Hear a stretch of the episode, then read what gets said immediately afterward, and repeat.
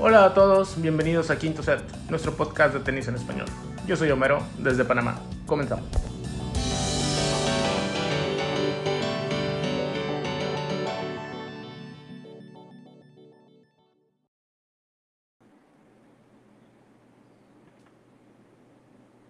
Listo, pues hola a todos, hola a todas. ¿Cómo están? Qué gusto saludarles. Ya estamos otra vez en una transmisión en vivo. Ya estamos otra vez en un episodio más de Quinto Set después de haber perdido la racha de más de 70 episodios que llevábamos la semana pasada. Estamos de regreso justo para hablar de la ganadora y el ganador de esta última edición del el tercer Gran Slam del año, del que para muchos es el torneo más importante del tenis. Vamos a platicar de Wimbledon, del último día de Wimbledon y bueno, y del penúltimo día también, sobre todo en individuales. Y bueno, gran presencia del barco de la noble Nolefam, ahora muy querida Nolefam. Hay dos representantes, uno que se está haciendo su debut en quinto set, lo vamos a dejar al final y vamos a ir con los, con los viejos lobos de mar de quinto set. Así que, a ver, Pau, te doy primero la, la bienvenida a ti Gracias por estar en otro episodio para que digas tu comentario inicial y puedas seguir comiendo en lo que platicamos con nuestros hermanos del Nolefam. Ya lo dijiste todo con que estoy comiendo. Con eso es, es suficiente. Esa es la entrada, ese es el intro de mi parte. Y nada, darle la bienvenida a Santiago que está por aquí.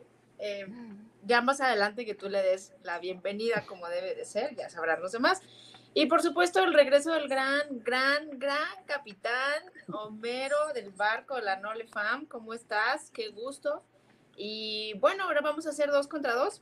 Dos nadalistas y dos, dos Nole hermanos.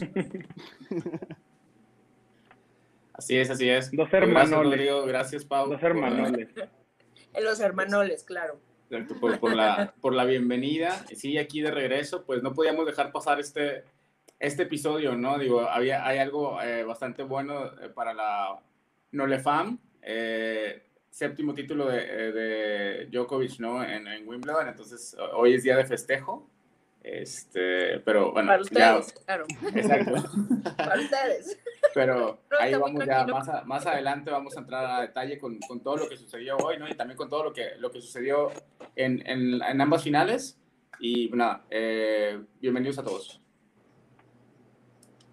Así es, y bueno, para iniciar formalmente, Santiago, bienvenido a Quinto Set. Ya dependerá de ti qué tan seguido quieres estar aquí con nosotros, platicar. Ya te has dado más o menos una idea de, de qué se trata esto, de cómo lo hacemos y todo eso. Así que de verdad muy bienvenido a este eh, quinto set. Y bueno, qué mejor que hacerlo para, para platicar de un nuevo título de Novak Djokovic.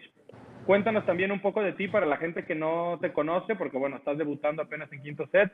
Así que platícanos un poquito de ti brevemente antes de empezar ahora sí con, con los temas. Pues va, muchas gracias por la invitación. Ahora sí que como lo dijo bien Rodrigo, Pau y fan de Nole desde 2006 y pues, realmente este título me hace demasiado feliz. Entonces, no quiero decir más más que es lo más feliz que me pudo haber hecho este título. Muy bien, pues de todos modos ya vamos a entrar en materia bastante interesante sobre lo que va a dejar o lo que dejó, mejor dicho, este título de Novak Djokovic.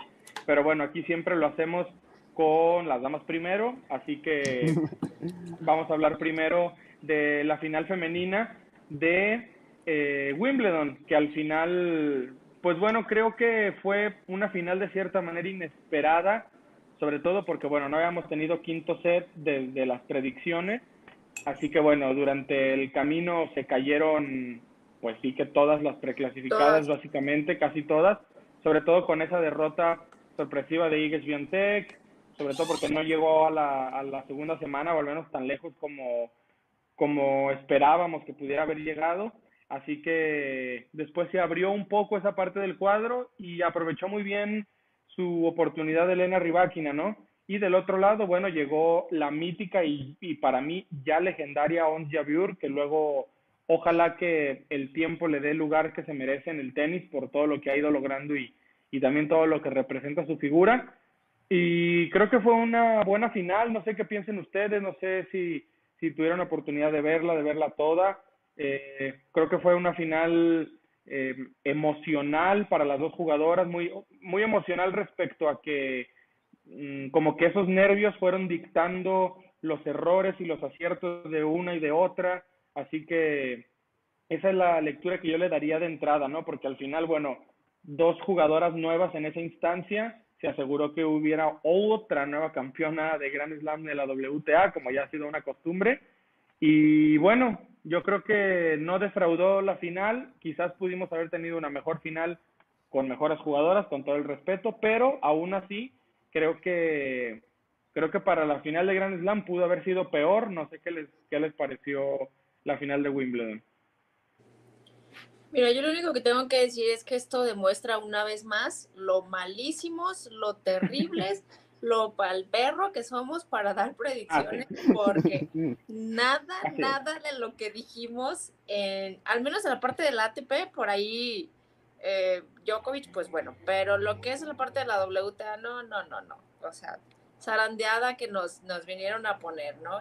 Eh, creo que lo de, lo de Iga era esperado. Creo que la mayoría como que ya teníamos una idea de que Iga no, no tiene todavía como ese juego, no, no se adapta del todo al césped. Yo creo que lo puede hacer más adelante, pero eh, bueno, lo de Iga, al menos a mí de mi parte no me sorprende tanto. Rybakina sí me sorprende bastante porque, o sea, vaya, yo traía a Haddad Maya, primera ronda, vámonos, bye. Gran sorpresa esa. Sí, sí, no, también. Yo traía a Kevito, ¿ah? Yo juraba que repetía Wimbledon, pero, pero pues bueno, igual. Halep, otra, otra gran sorpresa, ya campeona de ahí, entonces, nada, es lo único que yo tengo que decir. O sea, somos malísimos para esto de las predicciones. Nos deberíamos de retirar en las próximas. Sí, la verdad es que fue un torneo extraño por el lado de la WTA, como bien menciona Paulina, porque pues todas las pre- preclasificadas, a excepción de Ons Jabeur, fueron cayendo a poco. eh, no, no se venían dando esas, esas predicciones, ¿no? Ni esas, digamos, ni, ni esas eh, triunfadoras que por ranking se veían o por momento con el que venían llegando se veía que podían ir avanzando eh, profundo en el torneo.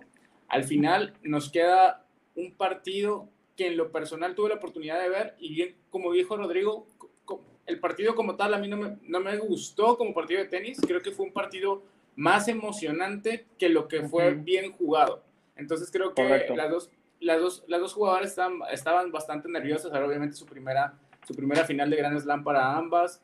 Eh, están jugando en Wimbledon, en, en la catedral del tenis, entonces eh, fue un partido que, que se terminó decidiendo más por los errores que por los aciertos. Obviamente, en el tránsito hubo, hubo unos momentos en el que el partido levantó, quizá por ahí de- del inicio del tercer set, pero la verdad es que fue un partido, muy, como bien dijiste, Rodrigo, muy, muy emotivo, pero realmente, tácticamente, digamos que mal jugado.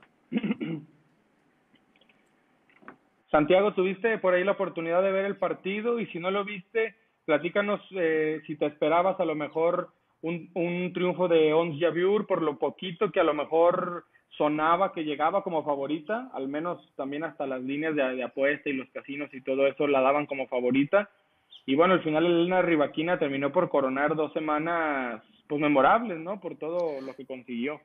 Yo la verdad es que sí lo vi. Este, me gustó como Ujú. Ons entró al partido. Creo que entró con mucha garra, mucha emoción y Rivaquina la vi más tranquila, creo que podría decirlo. Y creo que eso fue lo que terminó de decantar a Ons, que perdiera y Rivaquina que ganara. Como que Rivaquina nunca se dejó este, que las emociones estuvieran por encima de su tenis. Una vez que encontró su tenis, creo que desbordó a Ons. Este, yo, la verdad, tenía, traía favorita a Ons, creo que, pero Rivaquina venía ganándole, le ganó a Andrescu, que, ok, no viene muy bien, pero al final es una campeona de Grand Slam. Ven- le ganó a Halep, que venía jugando muy bien Halep. Le ganó a Tomlanovic, bueno, si se pronuncia así, este, que es muy buena en, en pasto. Entonces, creo que Rivaquina venía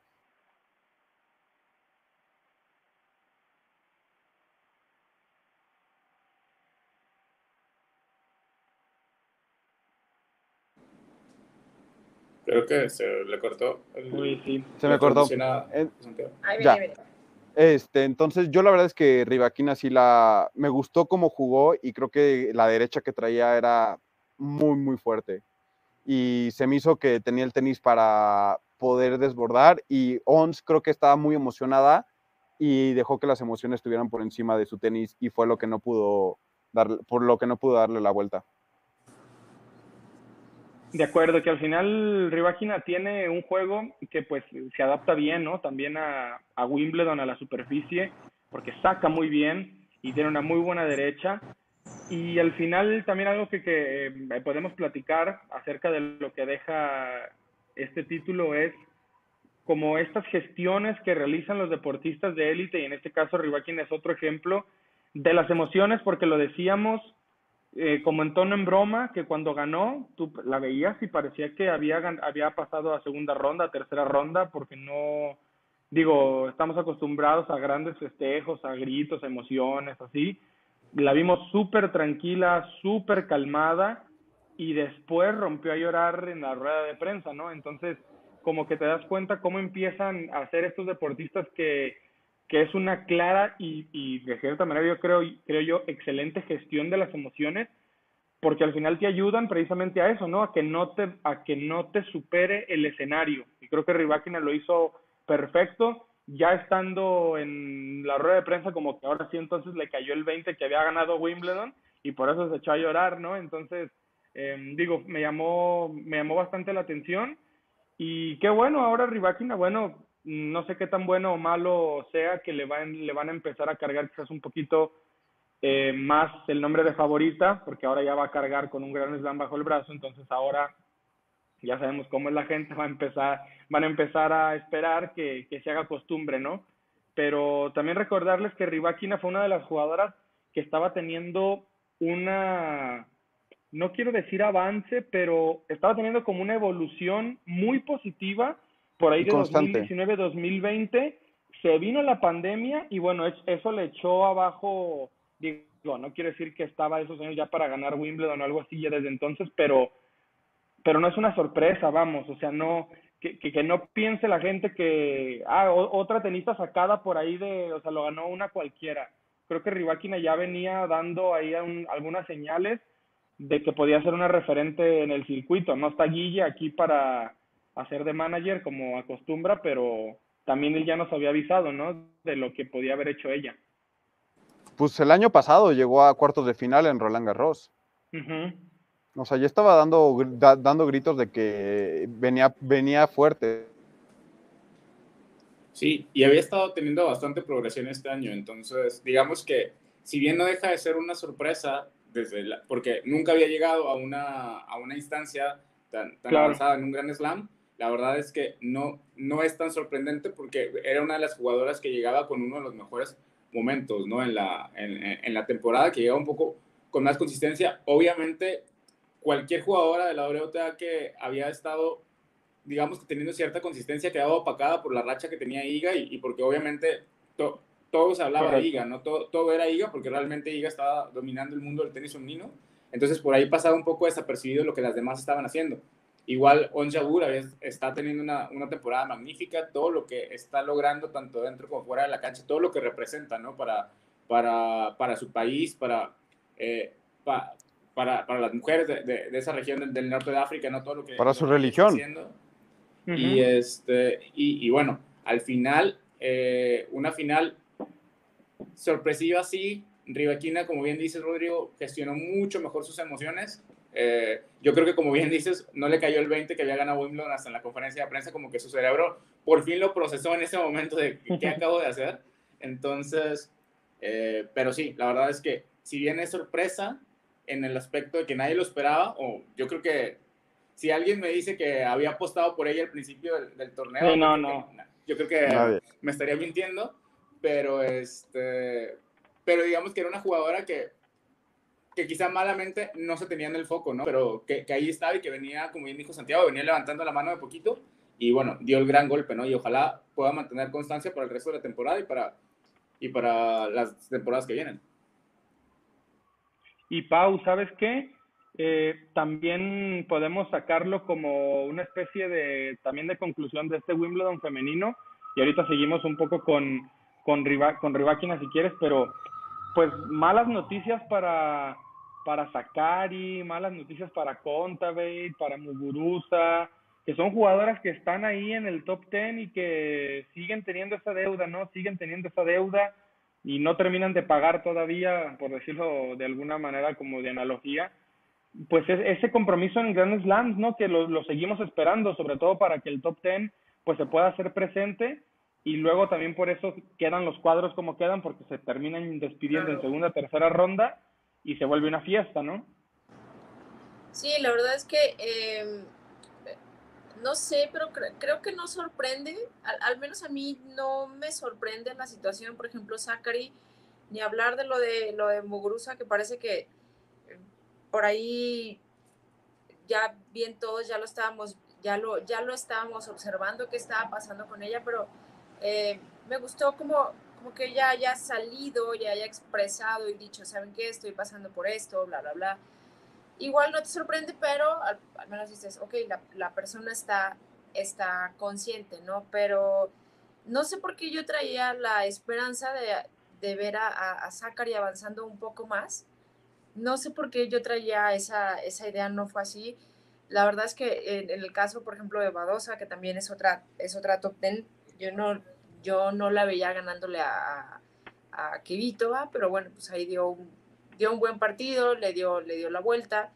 Em, y como bien lo dice Homero, o sea, si nos hubieran dicho, no, ¿sabes qué? Es que la final va a ser ya veo Rivaquina, no, hombre, o sea, ¿qué te tomas? Claro que no, ni, ni al caso, ¿no? Pero, pues, bueno, la sorpresa, la sorpresa se vino dando, creo que no es novedad en la WTA.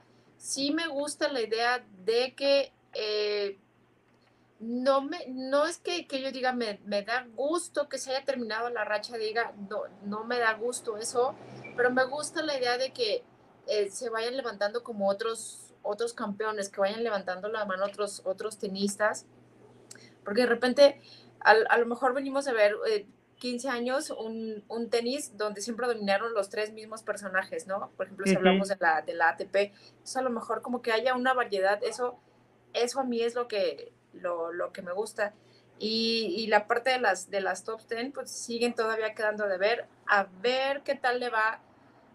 Alguien a quien yo le creo que, que le va a caer mucha presión en el siguiente Grand Slam va a ser a Raducanu, que ya es top 10, ya es top 10, y eh, obviamente va a ser la campeona defensora para el US Open. Entonces, yo siento que ella también en el próximo Grand Slam, pero bueno, ya lo platicaremos cuando llegue el momento, siento que ella también va a quedar a deber otra vez lo que va de, de este año, ¿no?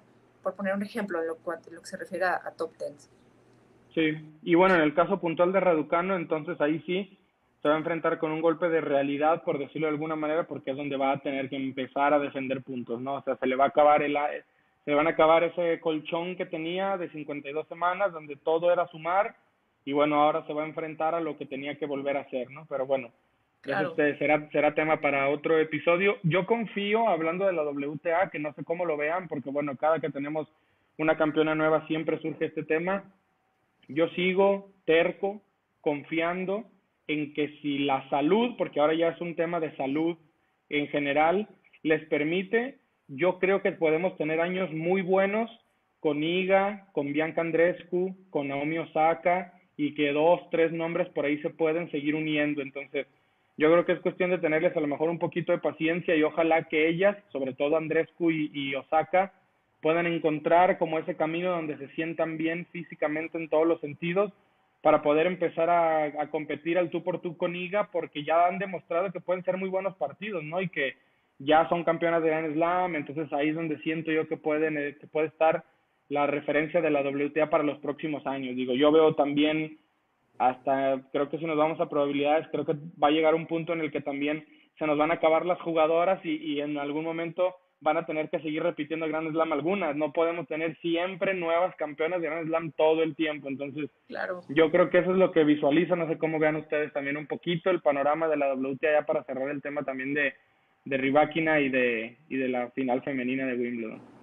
Yo en la WTA veo un, un top 10 muy inconsistente en el que Iga sí. casi, casi supera por el doble a Contaveit. O sea que, a ver, que no es, el, no es el top 10 que debe ser después de Wimbledon, pero es la realidad. Ahorita supera casi por doble a Contabate, entonces no es el top 10 que debería de tener la WTA.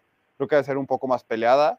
Y realmente, como dijo Pau, este top 10 en Wimbledon, o sea, dejó mucho que desear. Si no es, y la única excepción fue Paula Badosa de ahí y Ons Jabeur. Y de ahí en fuera, todas las demás ni siquiera llegaron a octavos. Entonces, o sea, realmente creo que no es que sea decepcionante, creo que es divertido porque no, es totalmente impredecible. Sí, de acuerdo. Eh, o sea, no, no, ahí sí sabes que, o sea, Iga es la única excepción, pero de ahí en fuera, Contavate puede perder en primera ronda y no es sorpresa. A diferencia de que si Rafa, Daniel Medvedev o cualquier otro pierde en primera ronda y sí es sorpresa. Sí, yo creo que ese es, es, un poco como que el downside de esa situación, ¿no? De que tienes a jugadores del top 10 y que ya no te sorprende que pierdan en, en, en primeras rondas. Entonces, yo creo que, que, por ese lado sí es como, como bien dices, es, es muy emocionante eh, tener como que jugadores emergentes y que, y que se vuelva, lo hemos dicho muchas veces, que también se le puede llamar inconsistencia, pero también es un poco la paridad que existe en el, en el tenis femenino en este momento. Pero por otro lado, sí es un, no sé si llamarlo preocupante el, tema de que ya no sea sorpresa que una jugadora eh, tan alta en el ranking pierda en primera ronda, ¿no? Como bien dices, eh, parece ya común eh, que, por ejemplo, con Tabet, que juega torneos indoors muy bien, pero en, los grandes le ha quedado mucho de ver, eh, Badosa, Muguruza, Sakari. Entonces, la verdad es que ya no te parece sorpresivo, e incluso hasta como que a veces eh, y pasan las predicciones que a veces hacemos, ¿no? Como que es como que, bueno, eh, esta top 10 seguro no llega a, tercera ronda porque ya, ya te están acostumbrando a eso. Cuando bien dice Pau, veníamos de una, eh, o seguimos metidos en una época en la que había figuras que son totalmente dominantes, ¿no? Entonces, que, que te hacían un poco más fácil la vida cuando, si querías jugarle al adivino, si querías jugarle al tipster, este, para para decir, bueno, este, vamos a, vamos a, a, ir por este o por, por, tal jugadora, y ahora no, la WTA se vuelve totalmente impredecible. Y, te digo, sí, creo que lo único preocupante desde mi punto de vista es eso, ¿no? Que, que ya no nos parezca sorpresa que una jugadora tan, tan altamente rankeada pues pierda en rondas, en rondas este, preliminares. Y por ahí también a mí, una de las, de las jugadoras que, que creo que no es que me decepcionó, pero yo pensé que iba a ser un muy mejor Wimbledon, Coco Goff, la verdad es que venía con, eh, con ese momento de haber llegado a su primera final en Roland Garros. Eh, y bueno, la verdad es que ella, digamos que su gran salto a la fama lo hizo en Wimbledon, entonces tiene como esa especie de love affair con el torneo, con la gente. Yo esperaba que avanzara un poco más, pero de ahí en fuera creo que un muy buen torneo en general, con muchas sorpresas, eh, como, como a lo que ya nos está acostumbrando la WTA en los últimos años.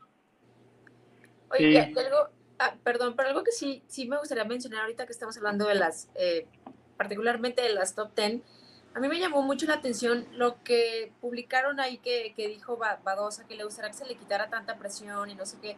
No sé ustedes cómo ven ese, ese comentario que hizo ella, porque a mí, a mí la verdad no me parece que se le esté poniendo presión a Paula Badosa. O sea, me parece que eh, se le está dejando jugar a su tiempo, a su ritmo.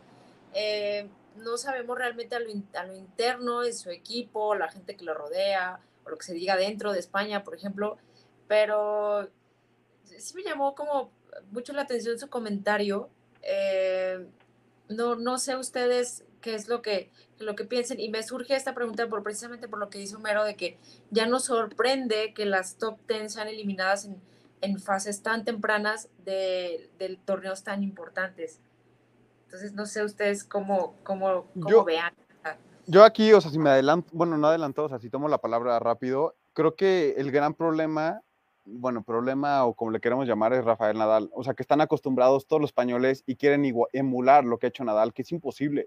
O sea, es imposible que, entonces yo creo que no es que alguien la presione, yo creo que a lo mejor y la prensa española, realmente nosotros vivimos en México y no sabemos cómo es la prensa española, este, no sabemos a lo mejor y dicen, ah, Badosa no ganó Roland Garros de la nada, que a lo mejor y no sabemos qué tan difícil puede ser para ella estar en esos momentos. O sea, creo que Muguruza lo vivió y por eso está cayendo tan fuerte, aunque Muguruza nunca ha sido tan constante, pero creo que sí es una presión muy fuerte y ahorita lo estamos viendo yéndonos un poco a la ATP con Alcaraz, que creo que el auge con Alcaraz es mucho más grande que con lo que es Paula Badosa, pero también puede destruir una persona. O sea, esa presión y realmente pues, eh, igualar lo que ha hecho Rafa se me hace imposible. O sea, imposible que le pidan eso a cualquier otra jugadora.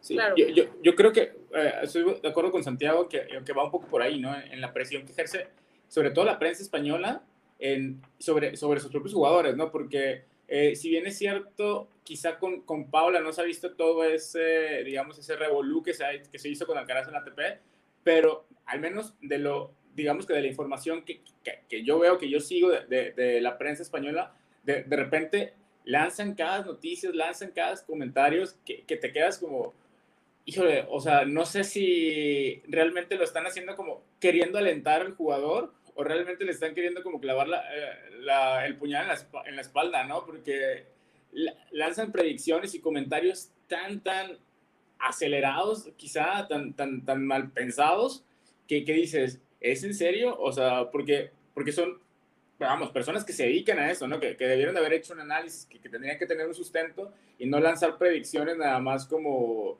sí, o sea, va, a ganar tantos Grand Slams, ya es mejor que no sé qué, eh, debe hacer esto, o debería estar ganando estos torneos. Entonces es como que yo creo que a eso se refería un poco ella, a, la presión que, y esas expectativas, ¿no? Que termina generando, como bien decía Rodrigo, eh, ganó Raducano el año pasado en Estados Unidos, y al día siguiente ya todo el mundo así con los ojos en Raducano y era así como que no, ya está, va a ser la nueva dominadora del, del, del, del ranking, del, del, de la WTA. ¿Qué pasó? Yo creo que acá lleva más, más cambios de coaches este año que partidos ganados. Entonces, la verdad. Y de sponsors. Exacto, y de sponsors, porque. De lesiones. Sí, se, lo digo, muy bien, ¿no? Está, está aprovechando su momento y sí, le, ha caído, digamos que le ha caído bastante, bastante trabajo fuera de cancha, pero realmente eh, yo creo que también es un poco como aficionados y como prensa, que nos volamos y nos proyectamos como de que ya, o sea, o sea, sí, sí generamos ese efecto de que la, muchas veces la golondrina a la prensa le hace el verano y en la realidad no sucede. Yo ahí nada más para agregar algo más, no solo la prensa española, yo creo que también el público español es muy duro. Están acostumbrados a ganar en tantas cosas que yo creo que el público español es muy exigente. O sea, ya quisiéramos tener a Paula, a Paula Badosa como jugadora mexicana, la verdad, o sea, sería algo increíble, claro. pero la verdad es que creo que la prensa, o sea, la, los propios, las propias gente española es muy dura con ella. Y te pones a ver los comentarios que recibe Badosa en Instagram y demás, y le dicen cosas horribles a veces. Entonces creo que también eso ha de ser muy difícil como jugadora. Yo creo que como deportista de élite, ¿no? Porque al final, desgraciadamente, claro. los deportistas son eh, esclavos de expectativas ajenas.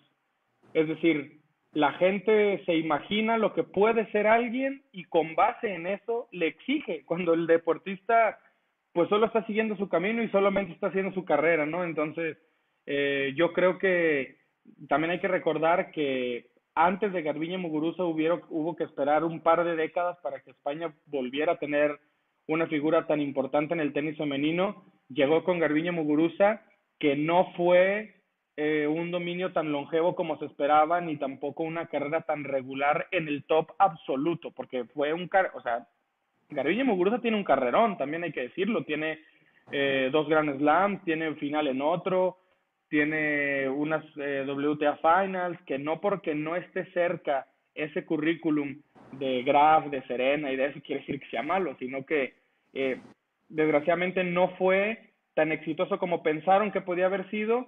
Y Paula Badosa acarreaba esta historia de Cenicienta en el circuito de la WTA que prácticamente a partir de un día dijo, a partir de hoy soy buena y pasó de disputar qualis a jugar cuartos de final y semifinales en torneos importantes, ¿no?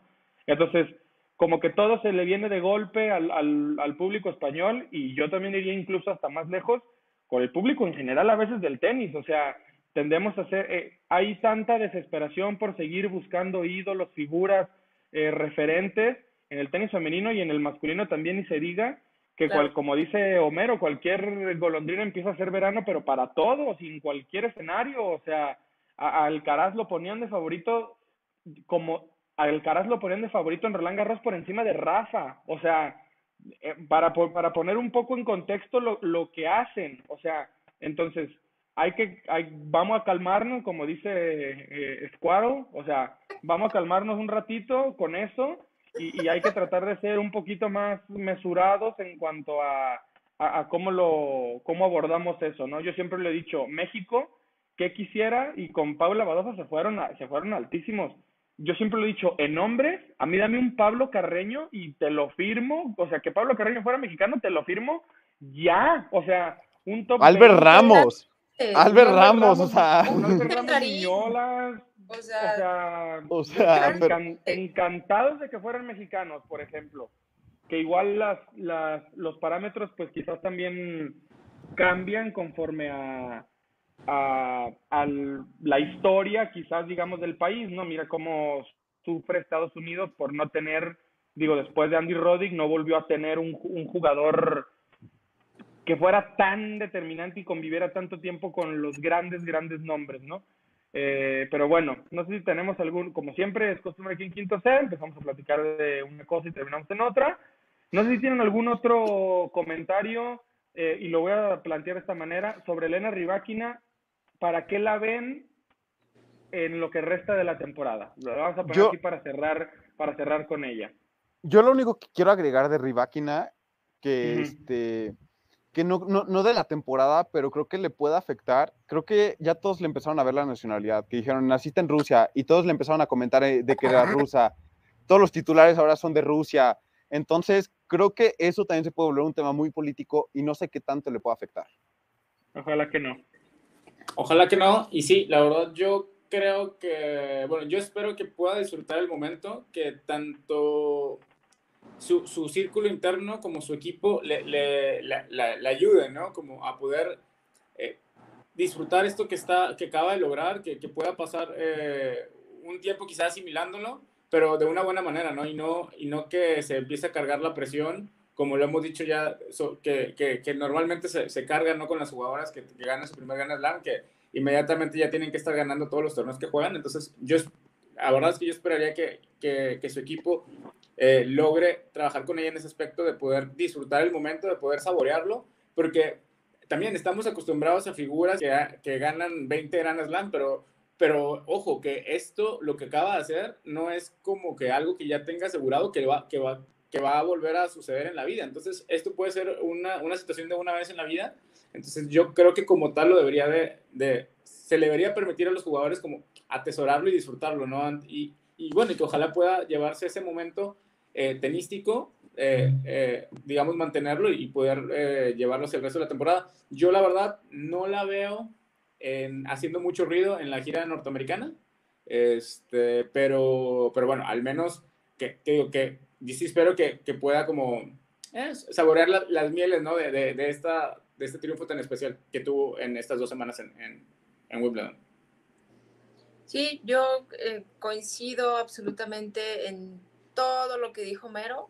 Me quitó las palabras de la boca. O sea, yo, de verdad, eh, lo único que yo agregaría es que entendamos que como afición, eh, ganar un Grand Slam no es como que, ay, ay, hoy me levanté, desayuné, ganas de ganar un Grand Slam, y sí, le voy a ganar a todo mundo, y paz, paz, y voy a llegar, y ya, uh, me lo voy a llevar. O sea, que entendamos que no funciona así, no es, no es tan sencillo, y no pasa nada si no lo repite en la gira norteamericana, no pasa nada si no lo repite en Arcilla, en Australia, donde sea, O en el siguiente año, si no lo defiende. o sea, realmente no, no pasa nada, o sea, porque de verdad creo que a veces se nos, se nos olvida lo que significa eh, jugar un, un, un torneo de tenis, un Grand Slam, llegar a las instancias a las que ellas llegaron, a, vaya, todos los tenistas, todos los que han ganado un Grand Slam, o sea, no es como que algo que dices, ah, yo tengo ganas de hacerlo, ¿no? Y, y efectivamente, o sea, como dice Homero, que lo disfrute y tal vez o sea, no, no, no permitir que, que la prensa nos, nos lleve más allá de donde, de donde no es, sino ir paso a paso. O sea, yo la verdad, yo no creo que vuelva a pasar algo así. O sea, yo no la veo llegando más lejos o repitiendo algo así. Si, si pasa, pues qué padre. Pero yo todavía como que necesito verla un un poco más, ¿no? A ver qué tanto, qué tanto más puede aportar. Yo cerraría diciendo que de cierta manera es una pena que Wimbledon no haya dado puntos en este caso particular de, de la WTA, porque precisamente Rybakina creo que por lo que viene haciendo un poco y esta evolución que ya platicábamos, para mí es más top 10 que Contavey, para mí es más top 10 que Sakari, es por, por supuesto que es más top 10 que Muguruza, y ahorita no me acuerdo de las otras posiciones, no sé si Pliskova todavía está por ahí, creo que Rybakina puede, bueno, de entrada, ¿no? Para, para una muestra, entonces creo que es cuestión de tiempo para que, estoy de acuerdo con Pau en que no esperemos verla automáticamente siempre en semis o siempre en una final, pero creo que el tiempo la, va a poner en su lugar de que es una de las mejores 10, al menos del circuito en, en, de las mujeres y creo que y creo que ya estando ahí con cuadros a lo mejor un poquito más abiertos al principio, Rivaquina se puede volver una jugadora de top de top 10 seguro para los próximos años. No quiero, no la veo al nivel de Iga, no la veo al nivel del el techo que puede alcanzar Bianca Andrescu, tampoco de Naomi Osaka, pero la veo como una jugadora que puede estar ahí y que puede competir. Así la veo yo esta Rivaquina, si hubieran dado Wimbledon puntos, ahorita sería la número 6 del mundo. Mira. O sea, Rivaquina si hubiera dado... Que no me parecería mala posición para ella. O sea, sería la número 6 del mundo. Nada, arriba de ella estaría Badosa, Sakari, Contaveit, Javeur y Sviatek. Mira. Ya lo, ya lo iremos viendo, ya lo iremos viendo en la gira norteamericana. Si les parece, ahora sí eh, le damos el giro de 180 grados a lo que tanto estaban esperando Mero y Santiago para platicar aquí en este, en este episodio. Y a mí no, no crean que me comían mucho las ansias y que estaba ya desesperado por comentarlo también, pero ya he ido platicando en este quinto set que poco a poco he ido abrazando más a mis, a mis hermanoles, he ido apreciando un poco más a la noble Nolefam y si le soy 100% sincero, me dio mucho gusto que ganara Novak Djokovic hoy. Te lo digo de corazón. Me dio mucho gusto que ganara Novak Djokovic por el año tan complicado que ha tenido, por el escrutinio que ha recibido, porque creo que por ahí lo, lo platicaba con algunos compañeros, lo platicamos muchas veces y a profundidad aquí en Quinto Set, Pau, el tema de la vacuna de Australia, que sí, yo sigo siendo convencido que el circo fue de Craig Tiley y, y hasta que no me lo prueben contrario lo, lo, voy a seguir pensando y que Djokovic sí trató de de cierta manera como que sacar una ventaja, pero para mí fue más víctima que victimario, todo esto. Y creo que sí, Novak Djokovic se ha convertido en esta figura en la que eh, también como que hay que estarlo revisando con lupita y lo que haga hay que tirarle y hay que maximizarlo también. Entonces, Creo que le va a venir bien a Novak Djokovic, qué bueno por él que pueda coronar un año más con un gran slam, a pesar de todas las otras cosas por las que ha tenido que pasar. Entonces, eh, su comentario así, su first take, como dicen así en inglés, como lo primero que se les viene a, a la mente en cuanto a conclusión, comentario, algo sobre este nuevo título, séptimo Wimbledon ya, qué barbaridad, séptimo Wimbledon de Novak Djokovic. Y Gran Slam 21, por supuesto. Eh, empiezo yo, bueno, ya que Homero no tengo la palabra, creo que así, en resumidas cuentas, creo que es el título más importante para Novak Djokovic. Creo que para él ha sido su título más importante por todo lo que ya mencionaste, o sea, lo que significa para él, creo que estuvo por encima del Wimbledon de 2019, este versus Federer que levantó el 40-15, creo que este para y se demostró en la premiación, se soltó llorando se soltó llorando y eso fue por todo lo que venía cargando. Entonces fue demostrarse a todos ya, más que nada a sí mismo, de que podía seguir, seguir ganando. Sí, yo también creo que de los 21, eh, yo creo que este ha sido el más significativo para él, eh, por todo lo que, lo que le había pasado en el año. Y, y yo creo que, como dice Santiago, ¿no? me, me dio mucho gusto ver la, la ceremonia de premiación, la, eh, las palabras que dijo, todo lo que dijo, eh, ver, ese lado humano del deportista que muchas veces lo perdemos de, de enfoque y que sobre todo también se le ha como convertido en el villano preferido, ¿no? De la, de la WTA. Bueno, digo, estaba jugando contra el otro villano favorito de la ATP.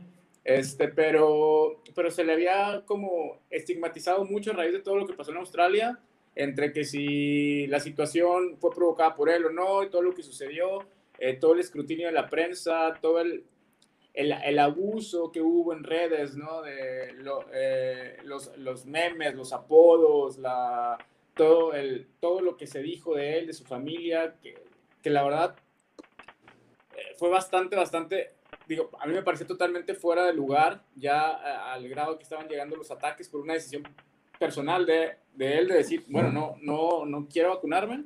Este, entonces, eh, creo que fue un título bastante significativo para él y como aficionado, también para mí yo creo que ha sido el que más he disfrutado precisamente por todo lo que, lo que había venido pasando este año. Sí, bueno, ah, digo, honestamente, yo lo único que quería era ver, era, era ver una final entretenida, competitiva. Eh, yo no quería ver una final de tres sets y ya se acabó. Eh, por una parte sí me gustó que llegara, que llegara porque yo sabía que él, podía aportar esa, esa final que, yo esperaba, ¿no? Em, no sé, o sea, yo no le iba a ninguno de los dos, la verdad. Eh, si ganaba Kyrgios, qué bueno. Si ganaba Djokovic, qué bueno también. Pero eh, al menos yo, desde mi punto de vista muy, muy, muy, muy personal, o sea, yo, yo le voy a Rafael Nadal, yo soy nadalista y demás, pero eh, no puedes no alegrarte, yo así lo veo, por el título de otro miembro del Big Three, ¿no? Independientemente si em, se vacuna, no se vacuna, la, la, la. O sea, creo que son, son jugadores que no sabes realmente si los vas a volver a ver. O sea, como que de repente se nos, se nos olvida lo que, lo que han, han aportado, lo que han dado, bla, bla, bla.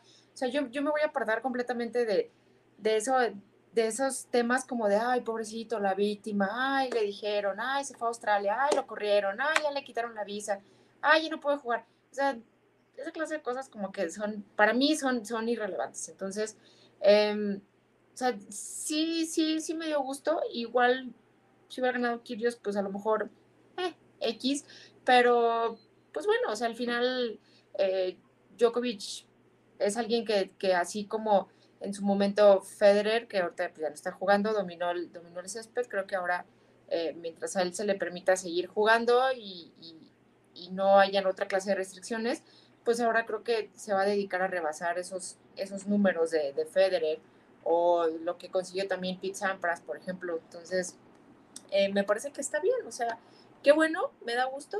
Entonces, pues mientras siga la competencia, la competencia sea sana, por mí todo, todo está bien, creo que han sido, obviamente lo dijo en tono sarcástico, han sido meses complicados para Pete Sampras. Creo que Pete Sampras eh, ha, de estar en su casa cuestionándose su lugar en la historia del tenis, porque, bueno, además de que fue un fenómeno también Pete Sampras, pero en cuestión de meses le superaron, lo superó, eh, Hermanoles superó ya, a ver, Djokovic superó ya a Sampras con más temporadas terminando como número uno, ¿cierto? ¿O lo igualó? ¿Lo superó ya? ya lo superó. Ya, lo superó con más temporadas terminando como número uno. Sampras acabó su carrera con 14 Grand Slams y con 7 Wimbledons, que era, uff, para echar cohetes. Y nadie nos dice que no va a haber en 10 años alguien que supere a, a Djokovic, a, a Nadal, a Roger. No lo sabemos, porque realmente no lo sabemos. Es muy difícil, pero no lo sabemos. Entonces, le pasa eso a Pete Sampras, después volteaba a ver su récord ahí de 14 Grand Slams diciendo pues qué cortito me quedé con respecto a estos monstruos. Y luego Nadal en Roland Garros le iguala ese récord, pero solo en Roland Garros, de 14 Grand Slams. Y ahora ese, ese número de 7 Wimbledons que, que bueno, lo, lo rompió Federer hace unos años ya, pero la, la figura de Pete Sampras parecía que era también la segunda intocable en, en, los hombres en la historia de Wimbledon y ahora viene a resultar que Novak Djokovic ya tiene también siete títulos de Wimbledon. Entonces, y con y también obviamente con respeto a Pete Sampras, Novak Djokovic a mí me parece que le da 10 vueltas como jugador de, de muchas maneras. Entonces, obviamente esto lo hago como, como un poco de, de chiste, pero para poner en perspectiva la enorme diferencia que hay entre esta gente que nos está tocando ver y, y lo que ha habido antes. O sea, mm, que no es ni cerca. Y, y, y, suena repetitivo si ustedes quieren, y lo hemos dicho millones de veces en quinto set, pero la reflexión que a mí me quedó hoy después de que Djokovic ganó Wimbledon de verdad, y no porque querer repetir lo mismo que decimos siempre, es no me cabe en la cabeza que los tres mejores tenistas de la historia hayan, hayan, sido contemporáneos. Es algo que a mí no, no entiendo si fue algo como de, de un azar por ahí de, no sé, pero no, no ha pasado en ningún otro deporte. Entonces, yo creo que de ahí es donde extenderíamos esta invitación a que cada grupo de animación, porque ya aparecen así, cada grupo de animación haga las paces con los demás, porque ya nos queda poco, o sea, ya nos queda poco. Yo no, no, no quisiera yo de verdad llegar a una edad de decir, no disfruté a Novak Djokovic, o sea, lo, a, a, todavía acepto que lo he sufrido más de lo que lo he podido disfrutar, pero sí, no, claro. no, quisiera llegar a una edad de arrepentirme y decir, no me di el tiempo de disfrutar a Novak Djokovic. Ves jugar a Novak Djokovic y dices, ¿qué es este animal? Yo lo repito, es para mí la mejor devolución que ha habido en la historia del tenis. Y tiene una mentalidad, para mí la de Rafa sigue siendo un, ligeramente superior, pero tiene una mentalidad eh, como pocas en, todo el, en toda la historia del deporte. Y después de haberse dejado un set contra este chico coreano que se me olvida su nombre porque tiene muchas O y de verdad se me olvida. Eh, eh, nuestro amigo, de dejarse otro set contra Tim Richtoven, de dejarse dos sets contra eh, Sinner, estar a punto cerca de perder. El mejor partido que le vi a Djokovic este Wimbledon por el rival enfrente fue precisamente esta final. Los tres sets que jugó después de haber perdido el primero, lo mejor que le viene el torneo. Porque bueno, pueden traer el partido contra Kokinakis, pero Kokinakis fue una broma contra Djokovic en el buen sentido. Entonces, ¿qué conclusión sacan también de lo que, le vi, de lo que vieron de Djokovic en este Wimbledon? Que para mí ya va dando señales de que no es ese Djokovic del 2015 o del 2011, que para mí ese, ese, ese era el, el Djokovic robot, el Djokovic monstruo que nadie se le acercaba, pero que aún así le alcanza, ¿no? Que esa, esa es la historia con ellos mismos, que sin, sin estar en su mejor versión les alcanza. Sí, es lo que iba a decir, que realmente creo que Djokovic lo que es, fue Wimbledon el año pasado y este Wimbledon jugó al 80% o al 75%, no jugó a su mejor versión y no porque él no quisiera, creo que ya no tenía para dar su mejor versión y aún así le hizo para ganar el título. Y creo que Kyrgios es un rival sumamente difícil, creo que todos lo sabemos, su ranking no merece ese. O sea, cuando es el Kyrgios del Kyrgios, creo que tiene uno de los mejores sí. saques del circuito. O sea, la verdad es que es increíble porque, y eso Djokovic estaba tan desesperado porque no lo podía leer. A mí me sorprendió que después del primer set, llevaba Kyrgios cinco sets sin que Djokovic nada tuviera un break a su favor, o sea, un break, una bola de break. E, esa estadística es una locura. O sea, y estás locura, hablando del mejor, locura, el mejor devolvedor del, del, del, circuito. Estás hablando del circuito de la historia. Y que después de cinco sets, nada más haya tenido una oportunidad de quiebre, te habla de la locura que es el saque de Kyrgios y lo difícil que es de leer. Cuando Kyrgios está bien conectado, es una bestia. Es una bestia y no existe otra palabra. Entonces, creo que ya después de que este Djokovic empezó a leer, ya ahí fue cuando este Kyrgios empezó a esperar. Porque ya cuando ya, ya, le, ya los juegos de Kyrgios eran un 40-0, ya eran 40 iguales, 40-30, entonces ya ahí ya Kyrgios empezó a esperar decir, ¿qué más tengo que hacer? Pero a mí lo que me sorprende es, este, pues, ver todo lo que ha logrado, la verdad, regresarnos un poco a lo que dices de Sampras, creo que también estamos dejando a Federer un lado. O sea, ya Nadal y Djokovic están llevando lo que hicieron, lo que logró Federer a otro nivel. O sea, estamos hablando de que hace 12, en 2010, Federer estaba a 16 Grand Slams y Djokovic tenía uno. y ahora Djokovic ya superó a Federer.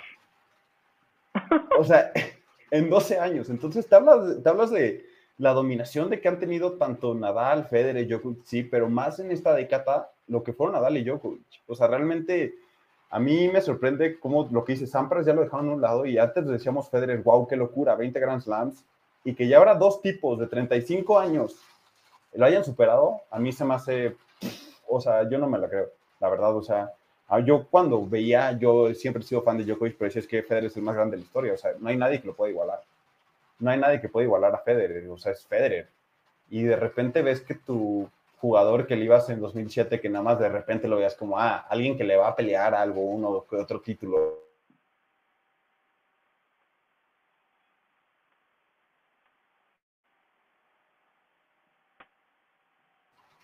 Le va a pelear uno que otro Grand Slam, haya superado a Federer, a mí se me hace una locura. O sea, a mí se me hace una locura.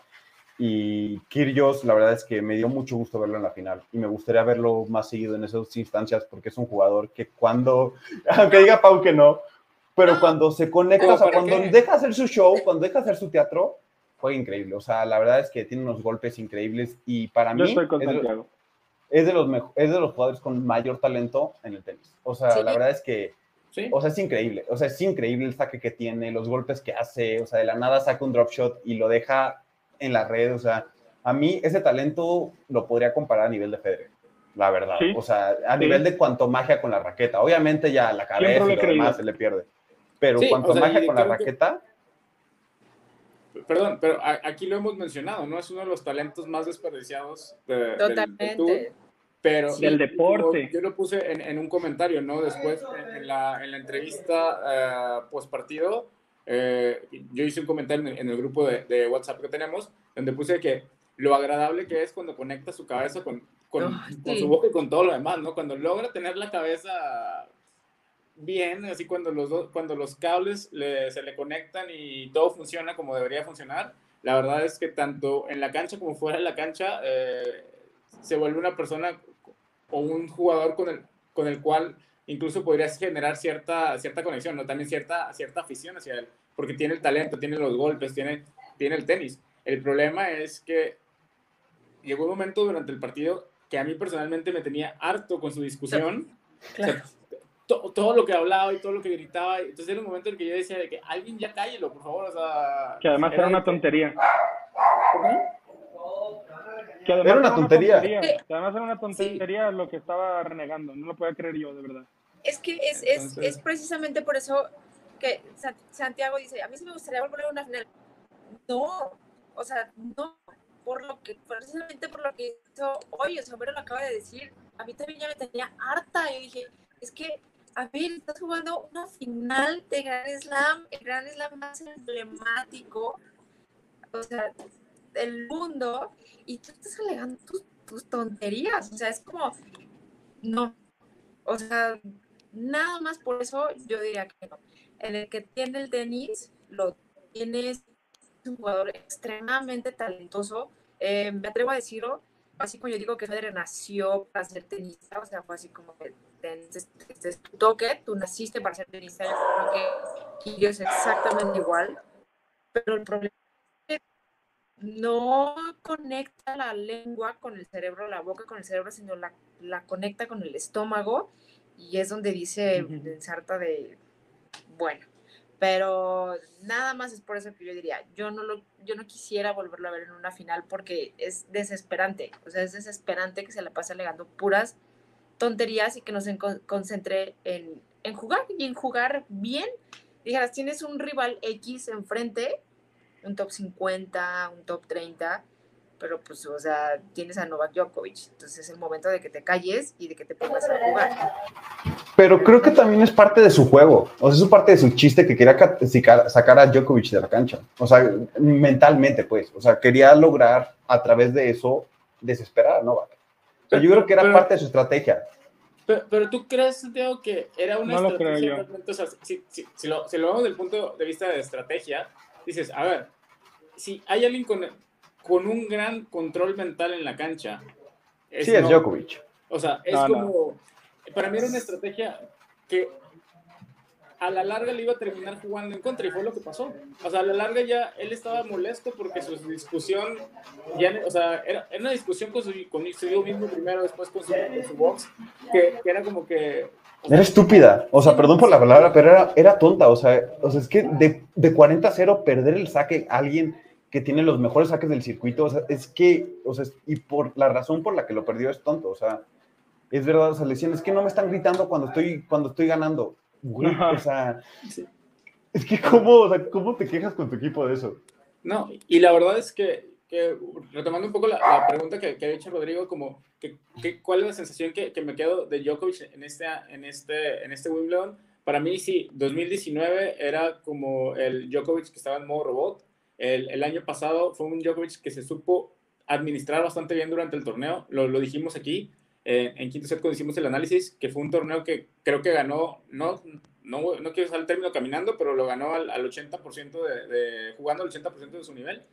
Y este año, creo que como bien dice Santiago, también se le empieza a notar un poco ya también la edad, porque obviamente el tiempo va, va, va haciendo, va haciendo su, su labor, pero para mí este año Djokovic, si algo pudo mostrar durante todos los partidos es lo paciente que es para, para poder entender el juego del rival.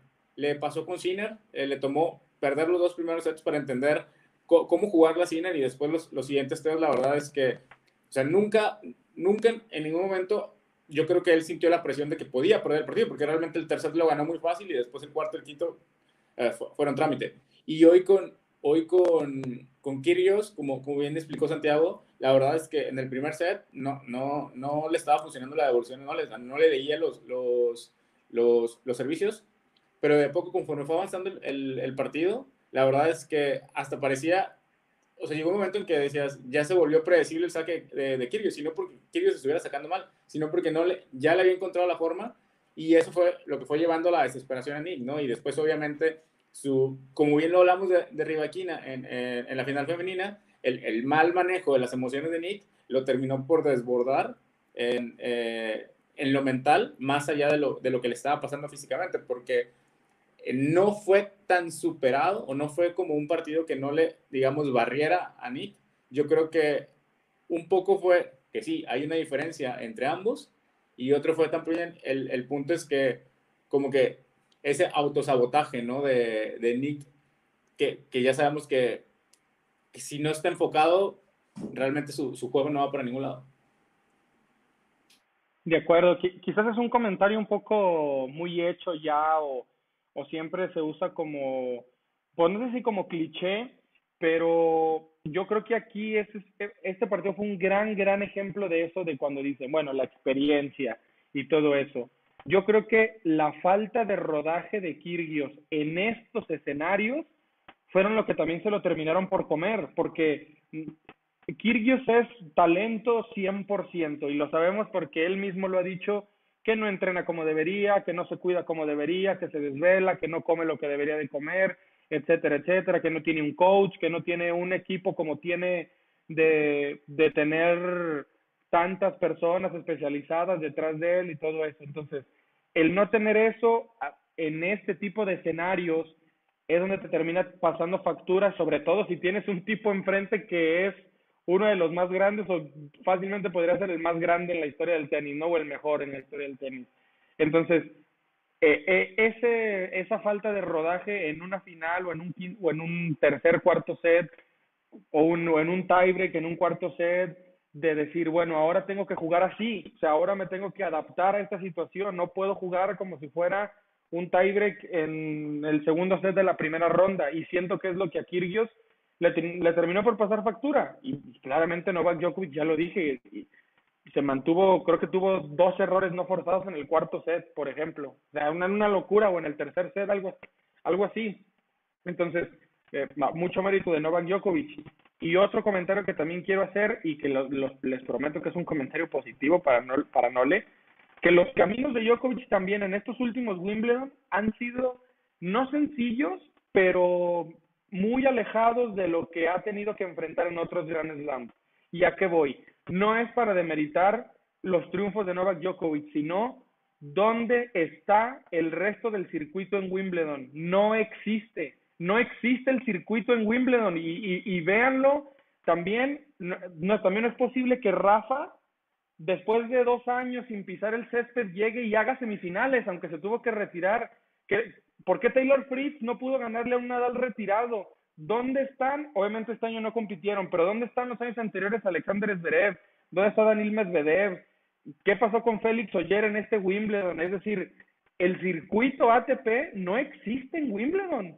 Sigue siendo eh, terreno para las leyendas y no me refiero a que se necesite que tener un grado de, espiritualidad o de, de, estrellato para ganar Wimbledon, no, sino que no hay quien les haga frente, no hay todavía.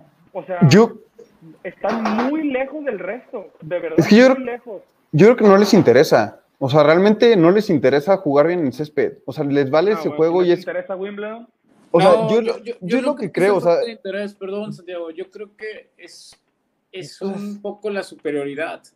O sea. Yo ahí sí no sé. Yo creo que realmente no les interesa jugar bien el césped. De verdad.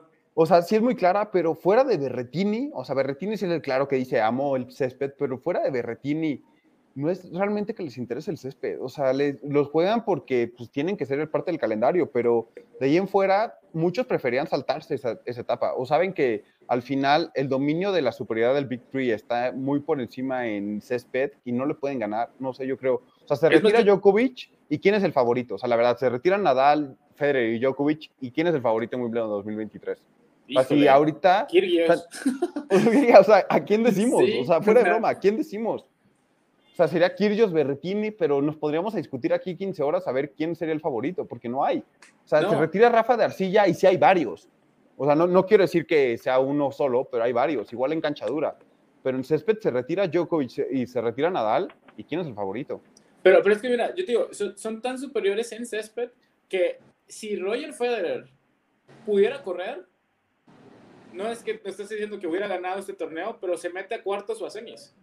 O sea, es que lo hizo en 2021, lo hizo en 2021. O sea, sin problema. Entonces, es. Y es ahí donde, donde sí le doy el, punto a, Rodrigo, ¿no? O sea, ¿a qué nivel logran marcar la diferencia en, esa superficie? Porque lo dije, lo dije hace un año, y lo, acabo de decir hace, hace rato, el año pasado Djokovic ganó Wimbledon jugando el 80% de su capacidad administrándose. Este año quizá un poco más en el tema de que ya también la edad pasándole un poco de factura, pero aún así le alcanzó y le alcanzó para ganar y como decía, nunca, a pesar de que con se tuvo que ir a cinco sets, nunca estuvo un partido donde hubiera esa sensación de que hoy puede perder, como le pasa en otras superficies. Entonces, yo creo que sí hay una superioridad enorme entre esos tres y el, y el resto del, el resto del, del, del tour, ¿no? y aparte mencionar que no hay tantos torneos de preparación de césped. Entonces también de acuerdo, de acuerdo. este creo que son dos. Son dos semanas prácticamente. Son dos semanas, son dos semanas, o, o creo que tres, creo que ya este año agregaron ahora tres. Ya, ahora ya son tres, pero también para los jugadores que hacen segunda semana en Roland Garros es muy complicado luego, luego llegar y hacer otro torneo en esa otra semana, luego, luego en césped. No te da. Y deja tú eso, no, hay dónde entrenarlos, o sea, no hay dónde entrenar, tampoco hay dónde entrenar césped. Pero, pero, por ejemplo, o sea, Djokovic entrenó un día antes en la central porque les dieron chance de entrenar ahora, no, no sé a, a, qué se debió que estuvieran tan permisivos en Wimbledon, pero les dieron, o sea, y fue lo único que había jugado en césped antes de, llegar y, ganar. O sea, tan confiado está, o tan confiado están que, que, ni siquiera juegan torneos previos. O sea, Nadal no jugó nada previo y, y llegó a semis. Eh, ah. entonces. Aquí quiero decir una cosa. También, o sea, estoy aquí, perdón por interrumpir, pero no es tradición de Djokovic jugar torneos previos a ningún Grand Slam, a excepción de US Open. Nunca, casi nunca juega torneos previos de Australia Casi nunca juega torneos previos de Roland Garros. La única excepción fue el año pasado con Belgrado. Pero de ahí en fuera, o sea, realmente Djokovic no juega, no le gusta jugar torneos previos. No, pero Quinn sí lo jugaba. Eh, jugó una que otra vez. Quinn sí lo jugó. O sea, sí lo jugó, no te digo que no, pero no es de que sea una tradición para que Djokovic juegue Wimbledon. ¿Por ah, no, no, no. Pero eso es lo que te digo. O sea, imagínate, o sea, imagínate si se prepararan. Exacto. O sea, es- es- ese, es, ese es el punto. O sea, si, si llegando sin preparación logran dominar de la manera que, que logran, porque sí, digamos, o sea, a, a Nadal, yo creo que Nadal, a Nadal lo terminó bajando el torneo de la lesión. Porque Sí. yo, yo creo que no hubiera perdido con Kyrgios, eh, hubiera sido un partido muy apretado, pero yo creo que no hubiera perdido con él. Este, Yo también si- creo que no hubiera sano perdido. si hubiera estado sano.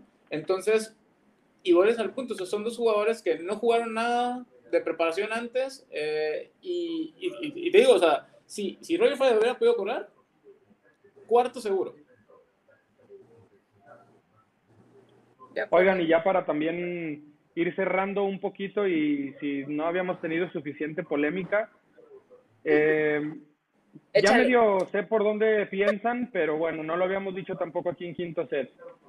Para mí, así es. Perdón quien se tenga que enojar. Con el título de Novak Djokovic en, en este Wimbledon, su séptimo, y su Grand Slam número 21, para mí se confirma sin duda que Roger Federer es el tercer mejor jugador de la historia. Ahí se va a quedar, creo yo, un muy buen tiempo. Y la otra carrera, pues que se pongan así las pilitas como los conejitos de los anuncios, a ver quién llega más lejos, a ver a quién lo dejan más las lesiones, los gobiernos, las reglas, lo que sea. Pero es una carrera de dos, ya. No sé si decir Big, Big Two ahora en lugar de Big Three, pero creo yo que está muy claro que el, que el mejor tenista de la historia va a ser o Novak Djokovic o Rafael Nadal. Y si e- el que sea el uno, el otro es el dos, para mí.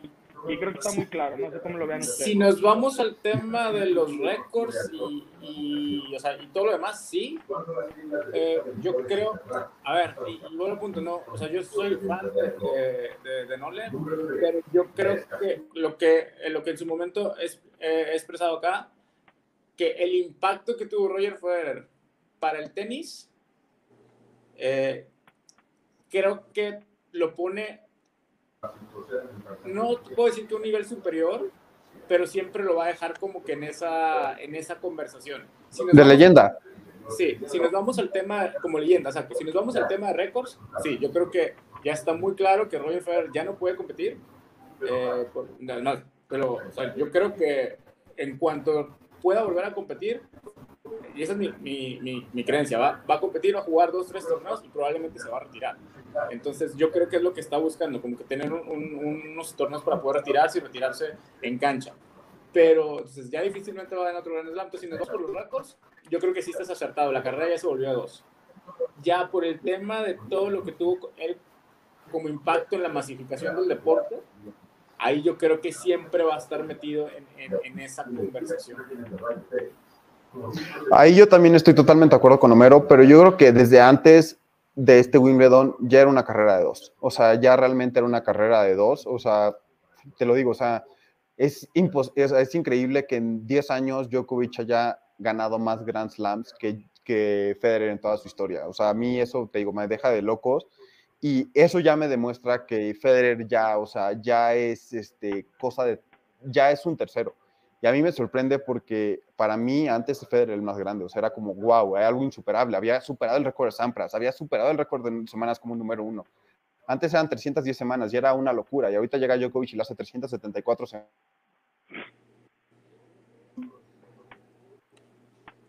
Se trabó un... Ya se trabó un poco mi internet, una disculpa. Este, yo lo que decía creo que ahí sí ya es una cosa de dos. Desde antes de este año, era cuando estaban los 3 en 20 Grand Slams, a mí se me hacía cosa de dos, la verdad. Creo que estaba la discusión, pero ahorita ya está indiscutible. Es cosa de dos. Es cosa de Nadal y Djokovic, porque además tienen cinco años menos que Roger. Pero sí creo que la leyenda de, de Roger es algo que nadie lo va a superar. Así ganen Rafa 30 Grand Slams, así gane Djokovic 30 Grand Slams. La leyenda, lo que significó Roger para el tenis, creo que eso, creo que eso sí va a ser difícil que alguien lo puede superar.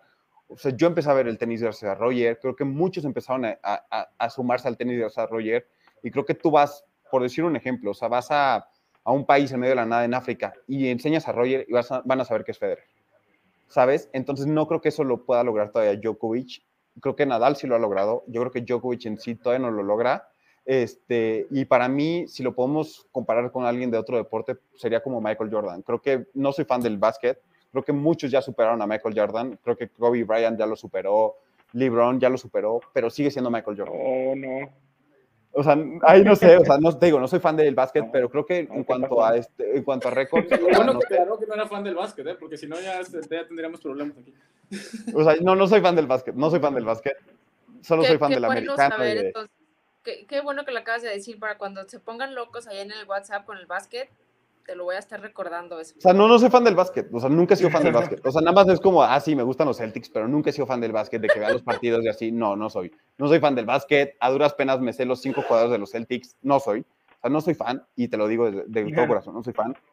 Pero la imagen de que fue Michael Jordan, creo que es algo insuperable.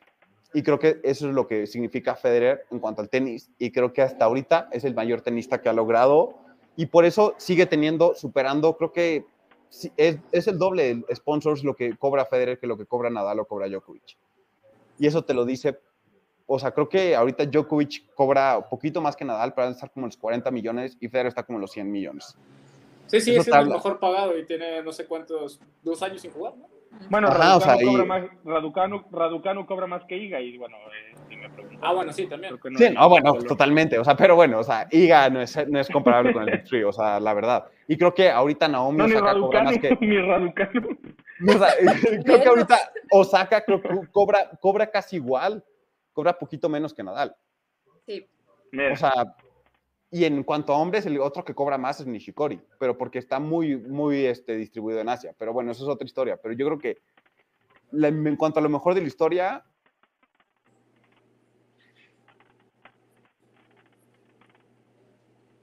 uf, te ¿cuántos trabó cuántos? otra vez. me emociona lo que viene. La verdad es que me emociona lo que viene, pero la leyenda de Federer es la leyenda de Federer. La verdad es algo que nadie, nadie se lo puede quitar porque sigue siendo Roger Federer. Y lo vimos con los 100 años de en cuando entró al estadio. O sea, el estadio se cayó. El estadio se cayó para encima de Federer. Y creo que eso te habla de lo que significa Federer para el tenis. Sí, yo creo que, digo, para ya no, no sonar tan repetitivos, pero yo, o yo creo que ahorita hablamos como de carrera en cuanto a competencia, competitividad, quién va a cerrar con mayor Grand Slams, sí, la carrera nada más está entre dos, dos tenistas, que son Rafael Nadal Novak Djokovic, ¿no?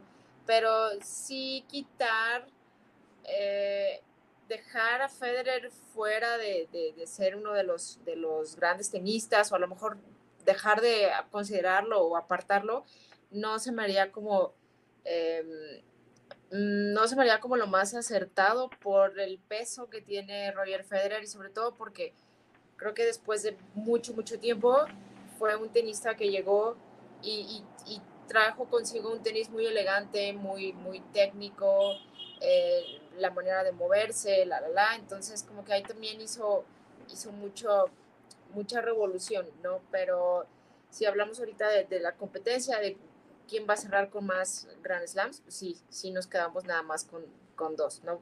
Pero lo que, lo que la mayoría de las veces yo comento ahí en el grupo de WhatsApp, o sea, ¿qué más le quieren pedir a un tipo como Roger Federer? O sea, Ah, no, cuando decían, es que ya salió del, del top 100, ¿y qué tiene? del ranking. Ah, o sea, ¿y qué tiene? O sea, ¿qué más le quieren pedir a un, a un tenista de ese nivel? A un tipo como Roger Federer que llegó y ¡pum! O sea, fue la explosión total en el, en el tenis, ¿no? Yo me acuerdo cuando yo lo empecé a ver y... Pero bueno, ahí me nos tendremos que remontar y dar edades y demás y no queremos saber nada de eso. Entonces, este... eh, sí, o sea... Era una dominación total de Federer. Era una dominación del circuito. O sea, dominaba hasta que llegó un tal Rafael Nadal a hacerle juego.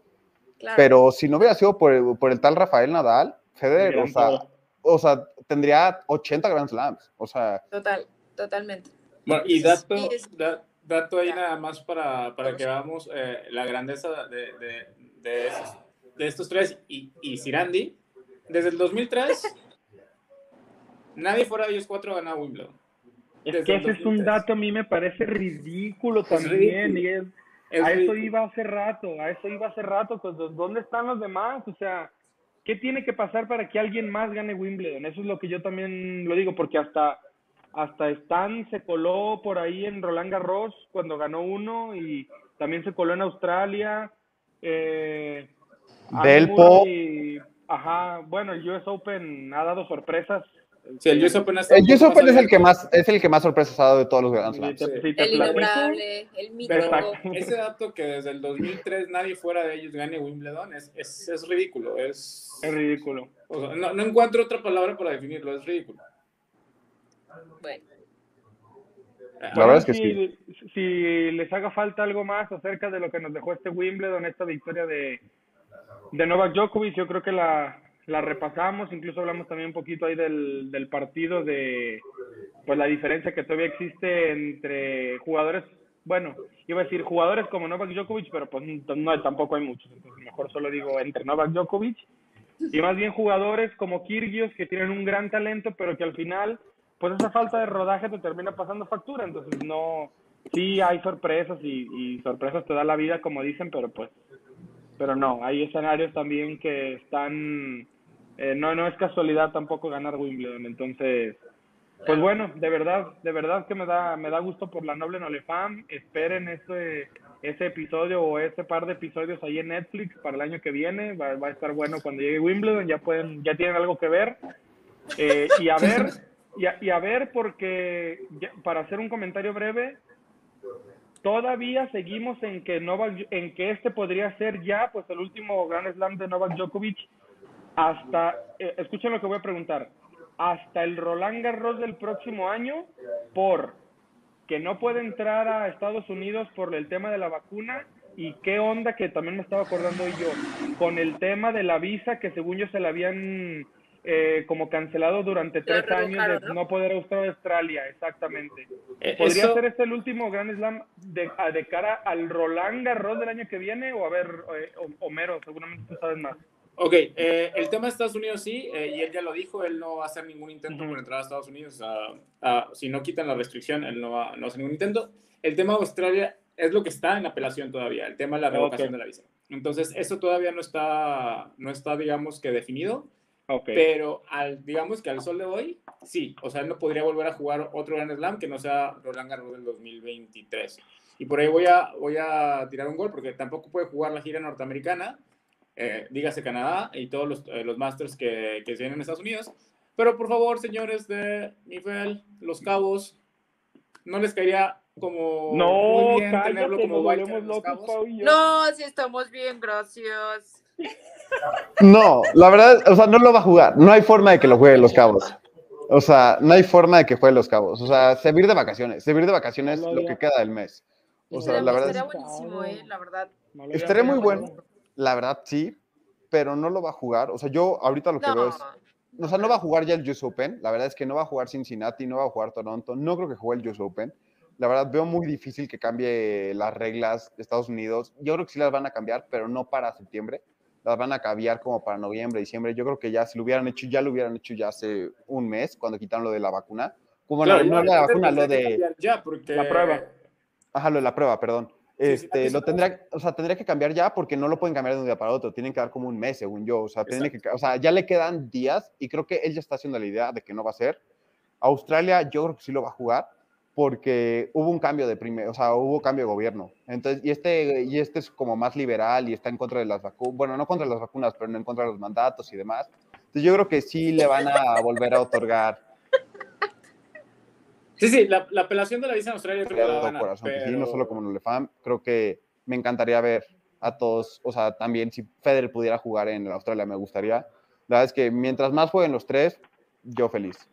O sea, sí, me gustaría que, que Djokovic quedara campeón, no te voy a decir que no, pero si juegan los tres, creo que es hermoso. O sea, es hermoso cuando juegan entre ellos. La verdad es que lo vimos en el partido de Nadal, me dolió muchísimo el de Roland Garros, pero cuando juegan entre ellos, suben el nivel de tenis, algo que es hermoso ver. Entonces, la verdad es que a mí me encantaría que jugara todos los Grand Slams.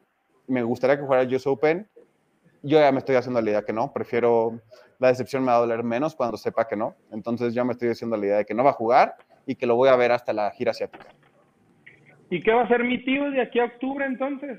O sea, unas Pues su fundación va a seguir entrenando niños ahí en Belgrado. O sea, no sé si haya torneos en Europa fuera de la gira americana. No sé si haya torneos. La verdad Pero es no arcilla. No creo que vaya, no creo que vaya a regresar a jugar arcilla. O sea, a ver, Es, es la parte del, es la parte del calendario donde domina Root.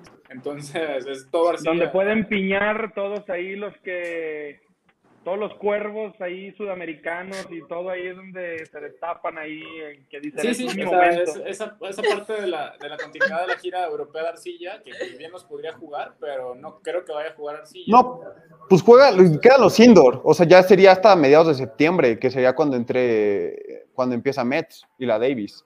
Así es. Bueno, de hecho, ya ves que está, está negociando jugar la Labor, que, que sería Ah, sí, cierto. espectacular. eh, que- Pero la Labor está hasta, hasta igual, finales de septiembre. o sea, entonces, Septiembre. Entonces, pero ¿Dónde por es eso, la Labor yo- este yo- año? Yo, le reitero la, la invitación En Londres. a la gente de Mifel. Señores, tráiganlo a los cabos, por favor. Y ahí yo voy a preguntar, ¿qué va a pasar No, con Djokovic en. Londres? ¿No lo va a jugar? O sea, el- porque pues al final este Grand Slam no cuenta y no tiene los puntos ahorita para Ah, clasificar. no, no lo va a jugar porque no va a calificar. O sea, pero es que todos, o sea, si Mira. ganas un Grand Slam, calificas. Mira, Pero no, pero es que, o sea, esa, esa está la regla, pero ¿y ¿con qué puntos? Qué bárbaro.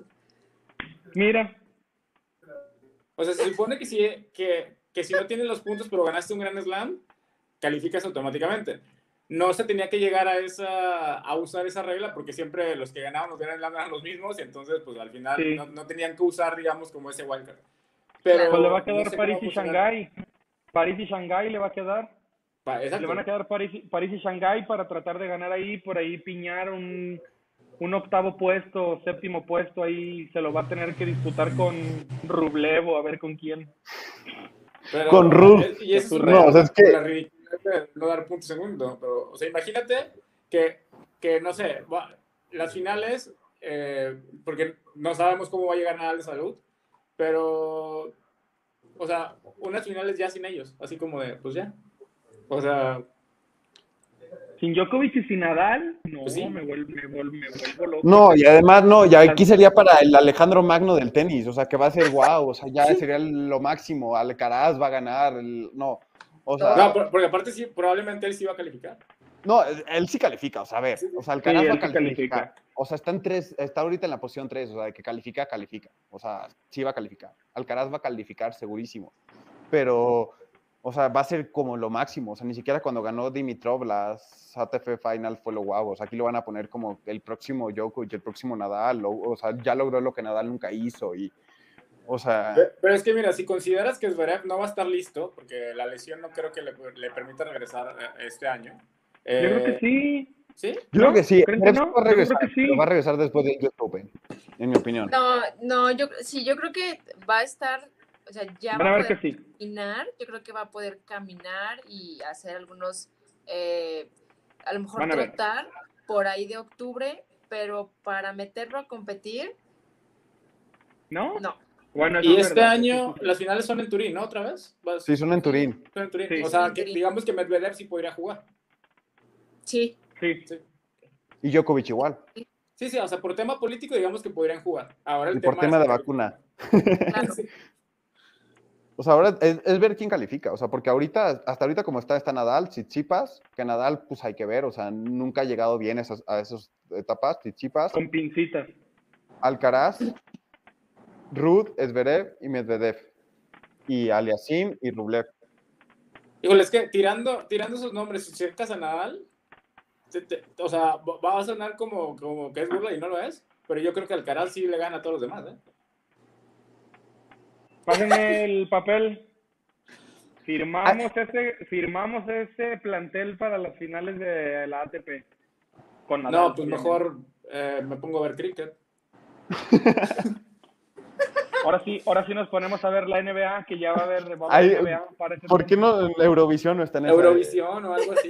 Ay, ya salió. Ya, aquí vamos. buen- buenas noches. Termínalo. Ya nos vamos a sí. invitar, ¿eh? La, la final del, del US Open del 2009, que seguro ESPN lo, lo va a.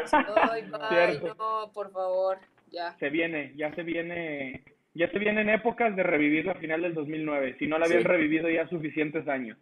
Así que bueno, pues yo creo que así terminamos, terminamos una edición más de quinto set con debut incluido por parte de Santiago. Ahí escríbanle, inténtenlo convencer de que se ponga las pilas y esté con nosotros en más episodios.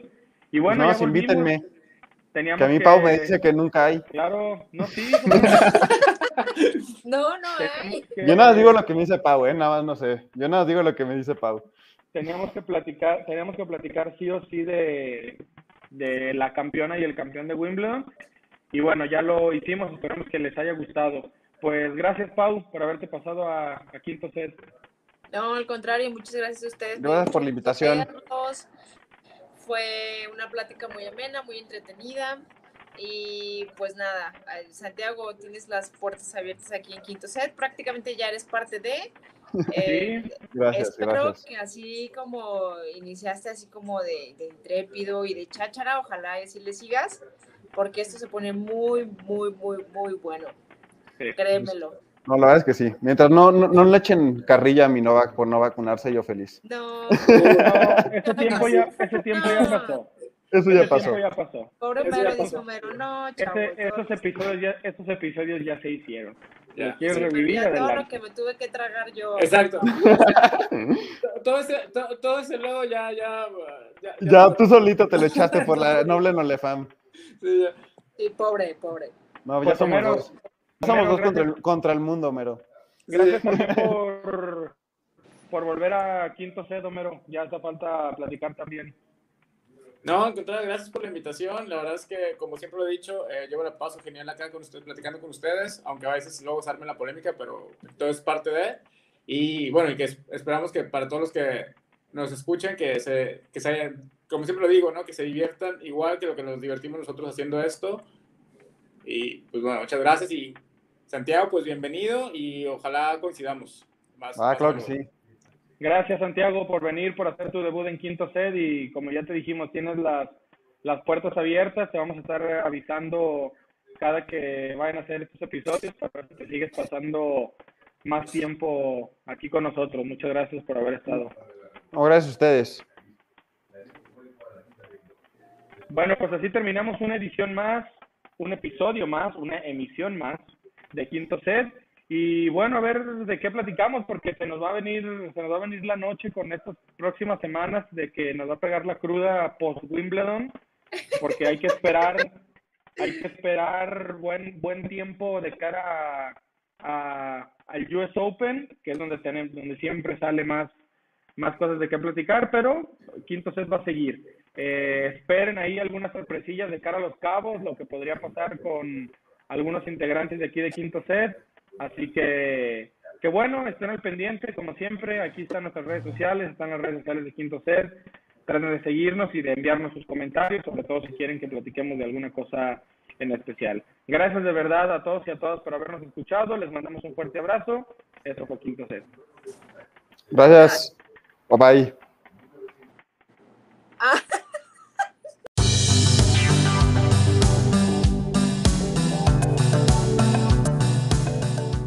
Gracias por escuchar Quinto Set. Síganos en Twitter e Instagram en arroba quinto set guion bajo. Los esperamos el próximo lunes.